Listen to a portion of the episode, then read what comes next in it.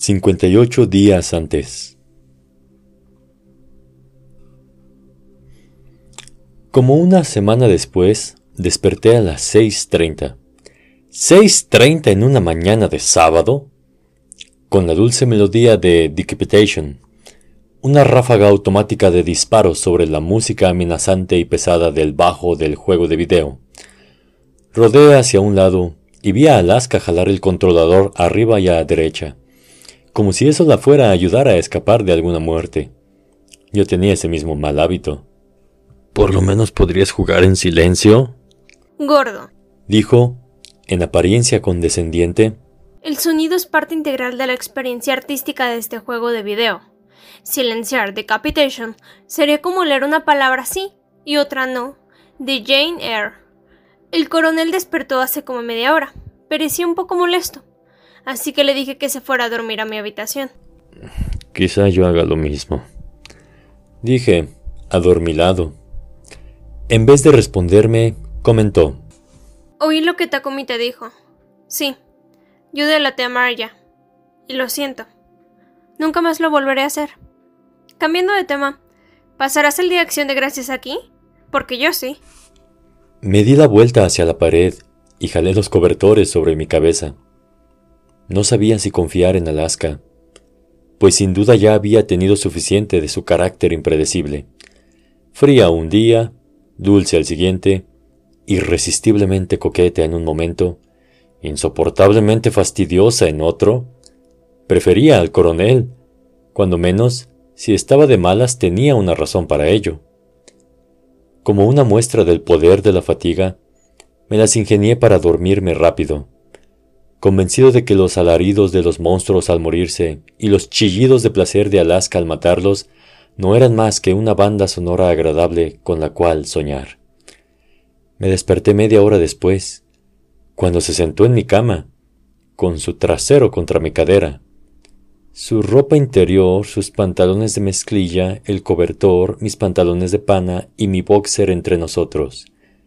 Pensé.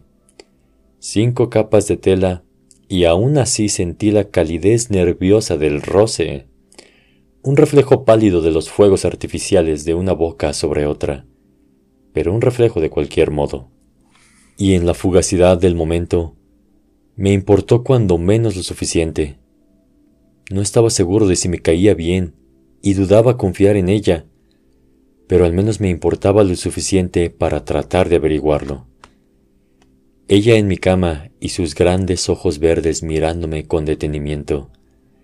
El misterio perdurable de su sonrisa traviesa, casi burlona. Cinco capas entre nosotros. Continuó como si yo no hubiera estado dormido.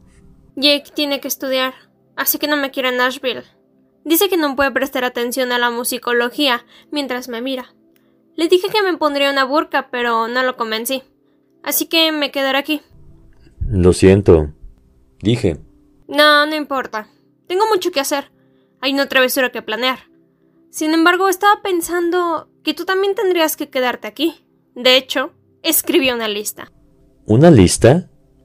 Metió la mano en su bolsillo y sacó una hoja de cuaderno muy doblada y comenzó a leer. Lista de razones por las que el gordo debería quedarse en el creek para el Día de Acción de Gracias. Por Alaska Young. 1. Porque es un alumno muy concienzudo. El gordo ha sido privado de muchas experiencias maravillosas de Culver Creek, incluidas, pero sin limitarse a A. Beber vino conmigo en el bosque. B. Levantarse temprano un sábado para desayunar en Mackinconville y luego conducir por el área mayor de Birmingham fumando cigarrillos y hablando sobre cuán patética y aburrida es el área mayor de Birmingham. C salir de noche y recostarse en el campo de fútbol húmedo por el rocío y leer un libro de Kurt Vonnegut a la luz de la luna. 2. Aun cuando no sobresalen esfuerzos tales como enseñar la lengua francesa, Madame O'Malley ciertamente hace un relleno delicioso e invita a todos los alumnos que se quedan en la escuela a la cena de acción de gracias. Eso por lo regular se reduce a mí y un alumno surcoreano de intercambio. Pero no importa, el gordo será bienvenido. 3. En realidad no tengo un 3. pero uno y dos son lo suficientemente buenos. Uno y dos sin duda me resultaban atractivos, pero sobre todo me gustaba la idea de solo ella y yo en la escuela. Mm, hablaré con mis padres cuando despierten. Le dije. Me persuadió para que me fuera al sofá y jugamos Decapitation juntos hasta que de pronto soltó el controlador.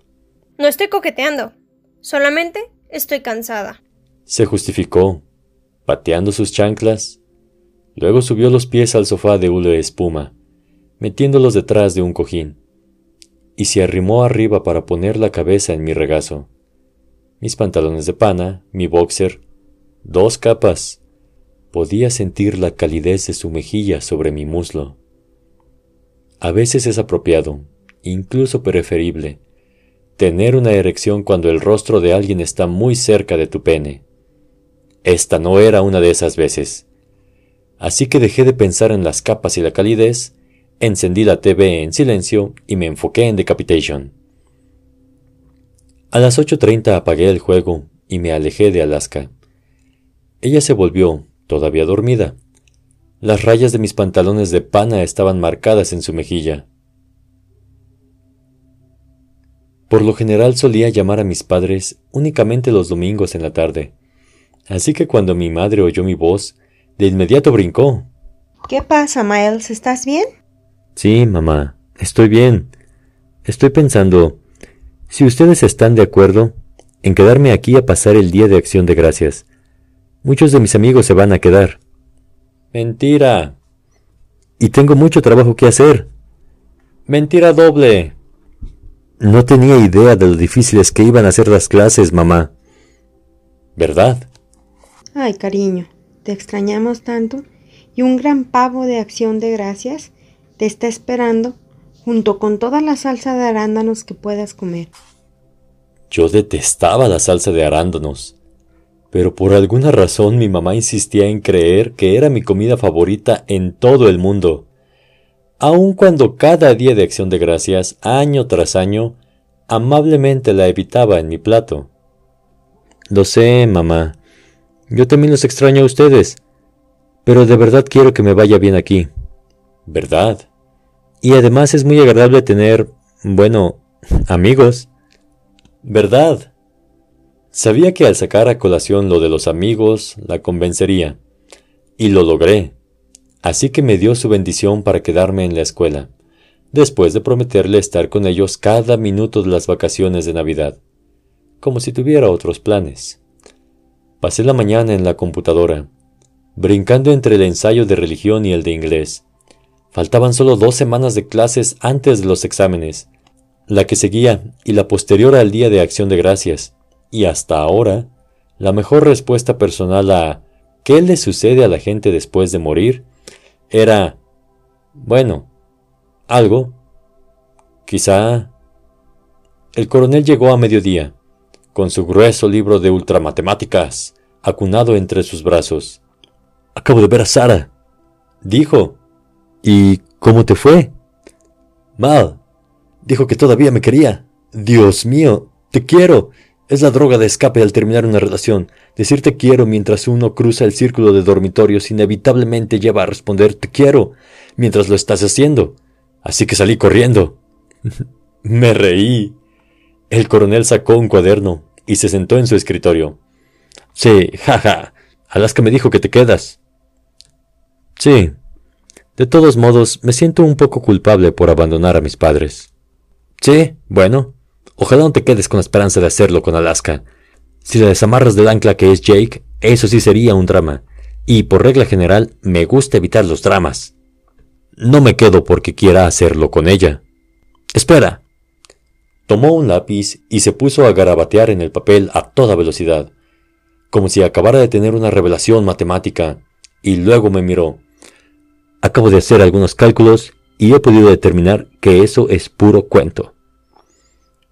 Y estaba en lo cierto. ¿Cómo podía abandonar a mis padres, que me querían lo suficiente para pagar mi educación en Culver Creek? A mis padres, que siempre me habían querido, solo porque me gustaba una chica que tenía novio?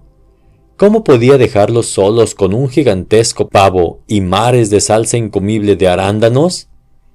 Así que, en el tercer descanso, llamé a mi mamá a su trabajo. Quería que me dijera, supongo, que estaba bien, que me quedara en el creek para acción de gracias, pero no esperaba que me dijera, toda emocionada, que ella y papá habían comprado boletos de avión para irse a Inglaterra después de mi llamada anterior y que planeaban pasar acción de gracias en un castillo durante su segunda luna de miel. Ah, eso... eso es sensacional, dije, y luego colgué lo más rápido que pude porque no quería que me oyera llorar. Creo que, cuando colgué bruscamente, Alaska me oyó desde su cuarto, porque abrió la puerta cuando me volteé, pero no comentó nada. Caminé por el círculo de dormitorios y luego atravesé el campo de fútbol para abrirme camino por el bosque hasta que fui a dar a las orillas del arroyo Colbert, un poco más allá de donde está el puente. Me senté sobre una piedra, con los pies en la tierra oscura del lecho del arroyo, y lancé piedritas hacia el agua clara. El agua era poco profunda, y éstas aterrizaban con un sonido vacío de plop apenas audible sobre el rumor del arroyo conforme danzaba en su camino hacia el sur. La luz se filtraba por las hojas de los árboles y las agujas de los pinos como si fuera encaje. El suelo estaba manchado de sombras. Pensé en aquello que extrañaba de casa. El estudio de mi papá, con sus libreros empotrados, de piso a techo, los estantes pandeados debido a los gruesos tomos de las biografías, y la silla negra de cuero que me mantenía lo bastante incómodo para no quedarme dormido mientras leía. Era tonto sentirme tan desilusionado como estaba. Yo los había abandonado a ellos, pero sentía que había sido al revés. Aún así, estaba triste, sin lugar a dudas. Miré hacia el puente y vi a Alaska sentada en una de las sillas azules del agujero para fumar. Y aun cuando pensé que quería estar solo, dije, Oye. Y luego, cuando no se volvió hacia mí, le grité, Alaska. Se acercó. Te estaba buscando, dijo, al sentarse junto a mí en la roca. Oye. Lo siento mucho, gordo, dijo, y me abrazó, reposando la cabeza en mi hombro. Se me ocurrió que ni siquiera sabía lo que había sucedido, pero de cualquier manera sonaba sincera. ¿Qué voy a hacer? Pasar acción de gracias conmigo, tonto. Aquí. ¿Y por qué no te vas a casa a pasar las vacaciones? Le pregunté. Porque me dan mucho miedo los fantasmas, gordo. Y mi casa está llena de ellos.